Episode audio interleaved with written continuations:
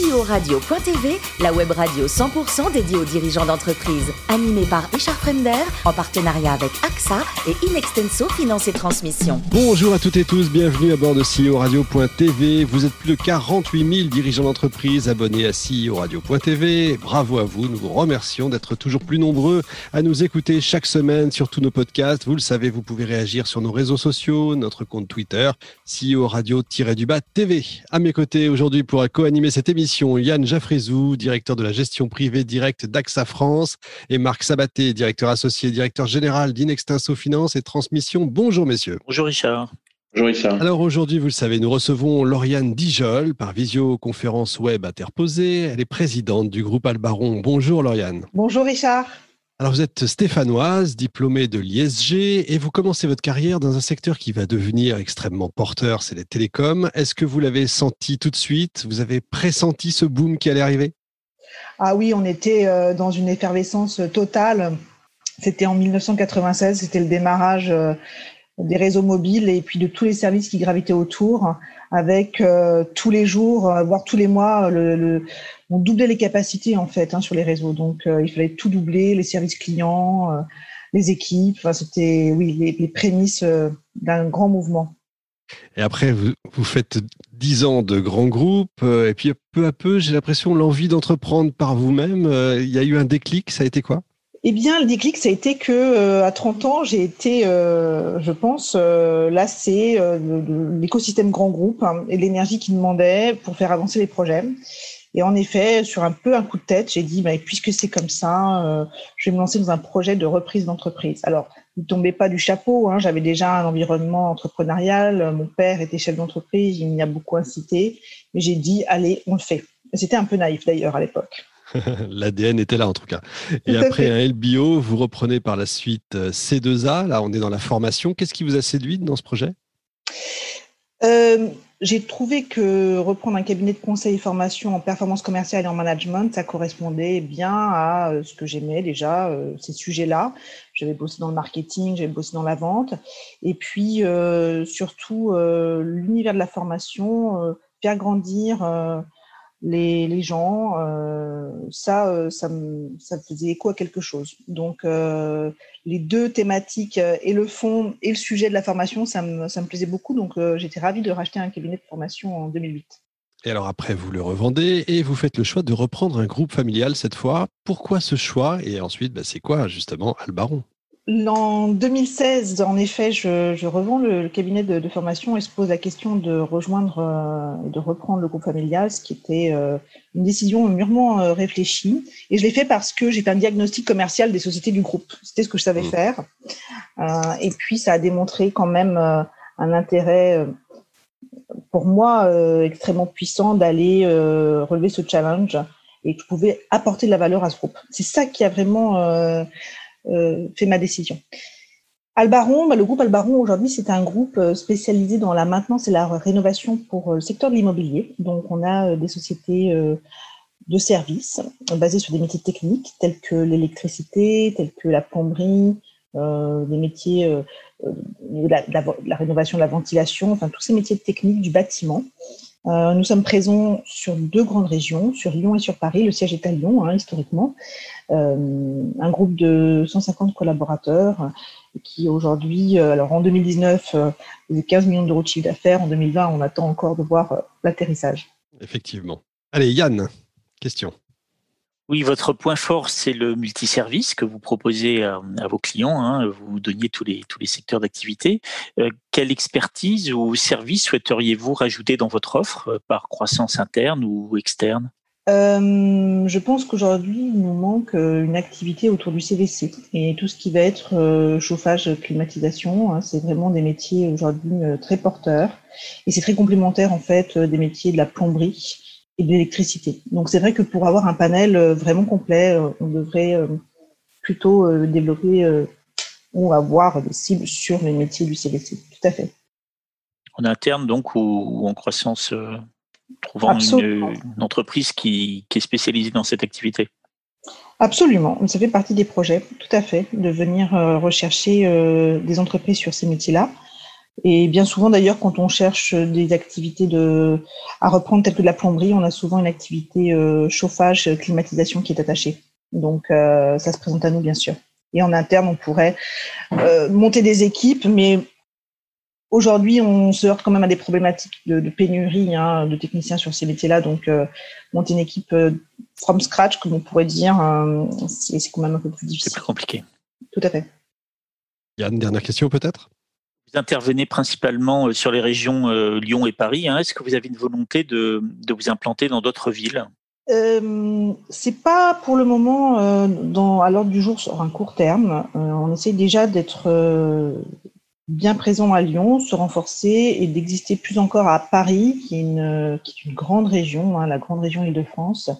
On a eu de l'expérience par le passé, vouloir être sur d'autres villes, comme on a eu à Marseille, à Toulouse, même dans d'autres endroits, euh, quand on est une petite société, c'est euh, compliqué de piloter ça très bien.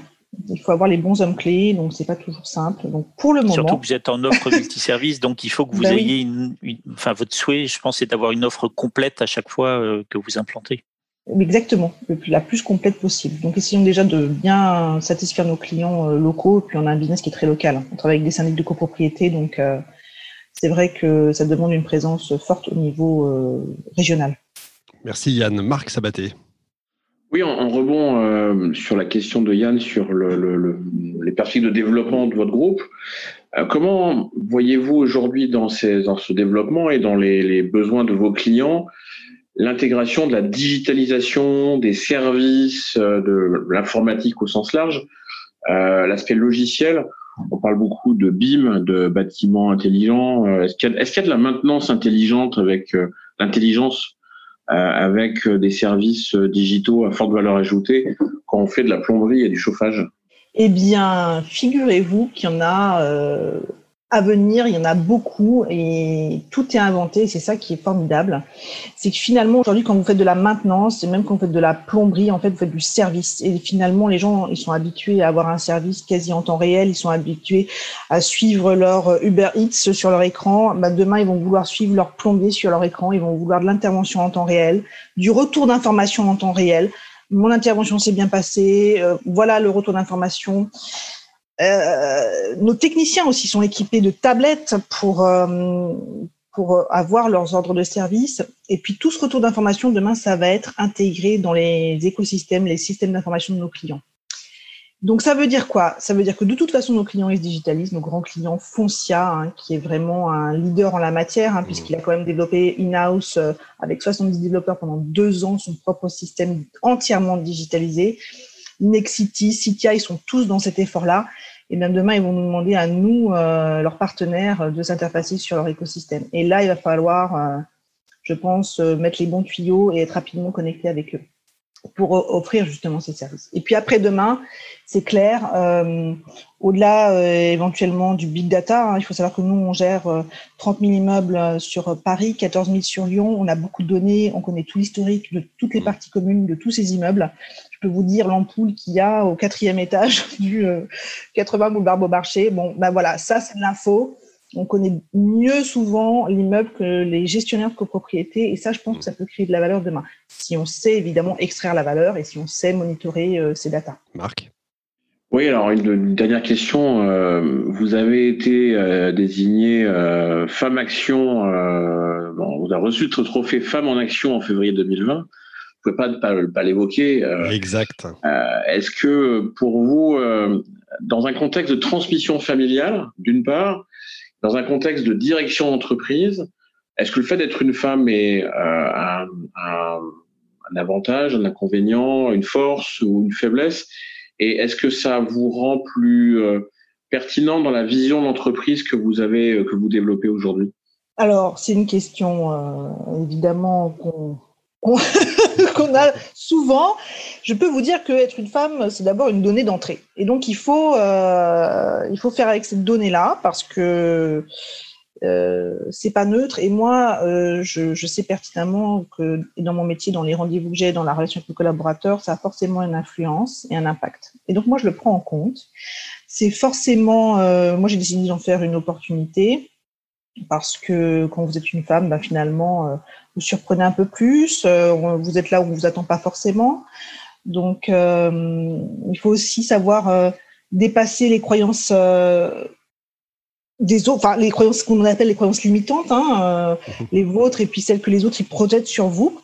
Donc ça, avec, je dirais chemin faisant, j'apprends à travailler avec hein, et, et d'être pleinement et femme et dirigeante. Vous m'avez posé la question, la deuxième partie, c'était. Est-ce que ça renforce votre, votre, votre, votre rôle dans la vision de la stratégie de l'entreprise? Et en fait, je voulais, je voulais lier également à la transmission familiale. Est-ce que vous-même pensez à la manière dont vous transmettrez votre entreprise?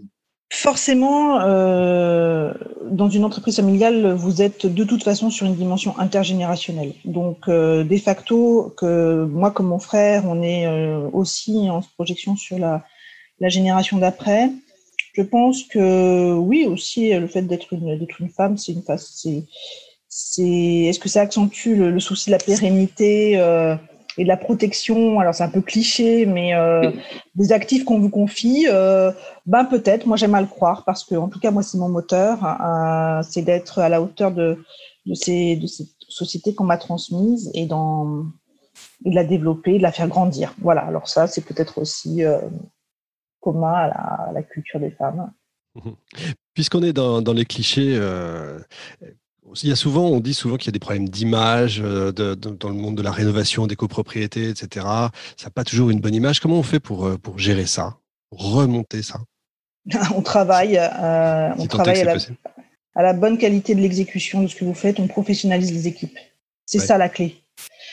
On a remis, nous, euh, au cœur de la stratégie, euh, la satisfaction client, la relation client.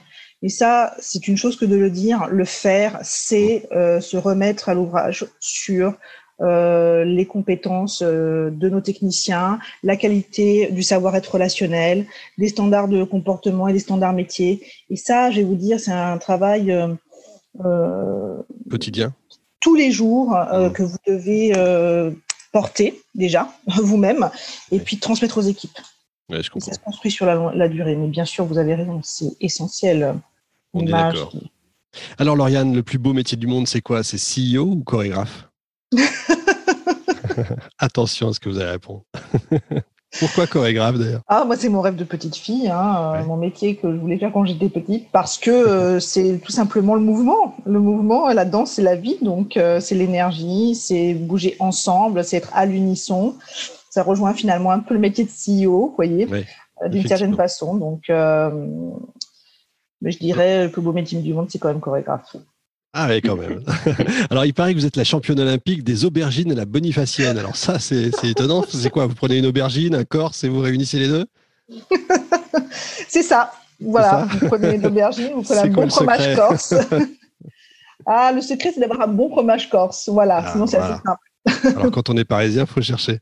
Et alors pour vous détendre, il paraît que vous cultivez, euh, vous êtes en Normandie, vous avez votre verger, vous allez chercher des fruits, c'est ça?